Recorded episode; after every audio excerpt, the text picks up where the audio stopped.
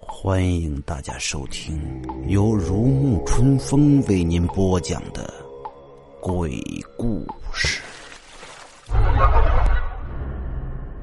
小段是出租车公司的实习生，由于生活拮据，加上这段时间自己还在实习，没有工资，不得不搬到城边的老住宅区。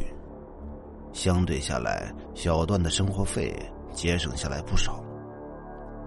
老住宅区位于城边，小段每次下班回家都得打车，绕过长长的一段荒地，再步行几分钟才能到家。很多年轻人已经搬离了老城区，剩下的只是一些老人，生活时间久了不愿意搬走，也图个安静。小段住在三楼，每当回家的时候经过二楼。就会看到一双干净的女士红皮鞋，红色锃亮的红皮鞋上印着一朵淡白色的桃花，显得格外的艳丽。小段心想，在这老宅里，好歹还有像他一样的年轻人，说不定是和他一样生活拮据，才住在了这里。接连好几天，小段都在二楼看到不同的红皮鞋，看来这女子很喜欢红色。估计是个爱干净的大姑娘，这么久了也从来没有遇到过这个姑娘，心里没多想，也就下楼去上班了。这一天，小段下班挺晚，心疼的掏出仅有的钱打了个车。回家的车上，小段和出租车师傅你一句我一句的闲聊，有时聊聊工作中的事儿。出租车师傅见小段是同道中人，更是聊得有些多。当车走过荒地的时候，车在路中心“嘎嘣”一声，小段顿时随着车一个刹车往前倾，吓得他一时没回过神。师傅则在一边说道：“也没按刹车，怎么自己停了？”便下车查看，见师傅没看出个毛病，小段儿舒了口气。这次师傅倒没说什么话，只是见他表情有些凝重，有一句没一句的答着小段的话，小段儿也没多说什么。走了一段的时候，小段突然看到远方路左侧站着一个红衣女子，这个女子散着头发，在向他们招手，头发在风中飘散，小段没看清女子的脸。于是，小段让师傅停车，让女子上车。大晚上荒郊野岭，一个女孩子走夜路也是很危险的。师傅没有理会小段的话，车没停的意思，径直从女子的面前疾驰而过。小段儿很郁闷，正抱怨起师傅不近人情，师傅却骂他闭嘴。小段儿见师傅表情大变，自己则表示要下车。心想不想再和出租车师傅同坐一个车，僵持一会儿，车走了一段路，小段儿还是于心不忍，朝后视镜一看，看到那女子有点若隐若现，面朝他们的方向，头发下的一双眼睛好像一直在盯着自己看。女子的脸白得发亮，风吹过女子脚下露出一双红皮鞋，小段看得迷离。这双鞋好像在哪里见过。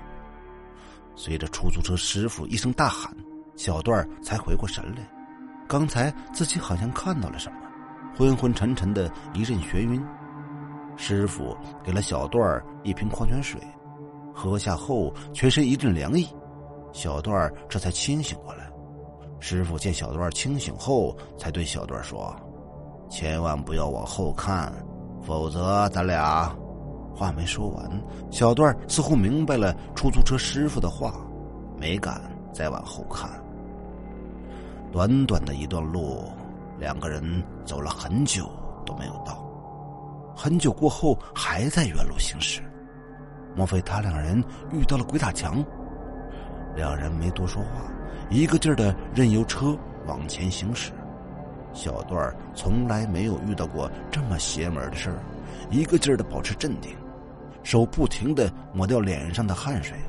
只听师傅说道：“咱们就拖延时间，等到天亮，一切就会好了。天亮后，他不敢作祟。”小段看到师傅振振有词，心里安稳了很多。就这样，小段听着出租车师傅的话，一直没敢往后面看。车子走着，直到清晨五点钟，若隐若现听到远处鸡打鸣。出租车师傅舒了口气，这才慢慢看清前面的老住宅。出租车师傅让小段下车，小段知道事情过去了，急忙和师傅道谢。掏钱付账时，师傅没有收。师傅对小段说：“这次就当是共同患难了，就没收小段的车钱。”开着车走了。小段顾不得了那么多，回到老住宅区后，一个劲儿的往家奔。当路过二楼时，小段隐约闻到一股味儿，这似乎是农村一些风俗给不在世的人烧纸钱和香炉的味道。小段却发现少了那双红皮鞋，心里越发觉得发麻，头也不回的跑回自己的屋子。回家后，小段心里还是没有平静，赶紧进浴室洗掉全身的晦气。第二天，小段没有上班。小段觉得二楼的红皮鞋总是给他一种莫名其妙的感觉，他想要弄清一些事情。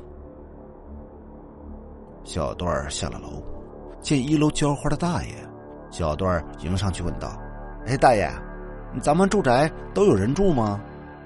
大爷见小段挺有礼貌，笑着回答：“有的有住，有的觉得这里太荒凉，就搬走喽。”小段故意问道：“大爷，咱们二楼有人住没？我的三楼阳台总漏水，要是二楼没人住的话……”